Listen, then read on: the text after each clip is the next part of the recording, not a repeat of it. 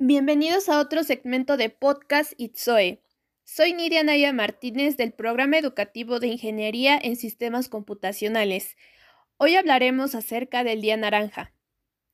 Todos los días se busca la libertad de disfrutar cada una de nuestras vidas. Unos lo hacen realizando lo que más les gusta, otros explorando nuevos entornos y otros solo contemplando de la buena vista que hay a su alrededor. Sin embargo, algunos no pueden hacerlo por falta de libertad hacia su persona. El ser que más ha sufrido por esto es la mujer, que lleva años luchando por su libertad. Por ello, desde el año 1999, en todo el mundo, cada 25 de noviembre se conmemora el Día Internacional para la Erradicación de la Violencia contra las Mujeres, decretado oficialmente por la ONU.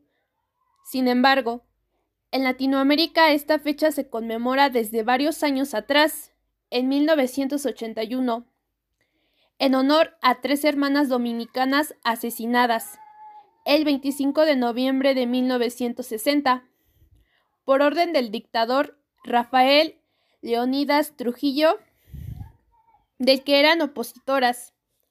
Actualmente, este movimiento para visibilizar la violencia que sufren las mujeres, alrededor del planeta se celebra no solo cada 25 de noviembre, sino cada 25 de mes.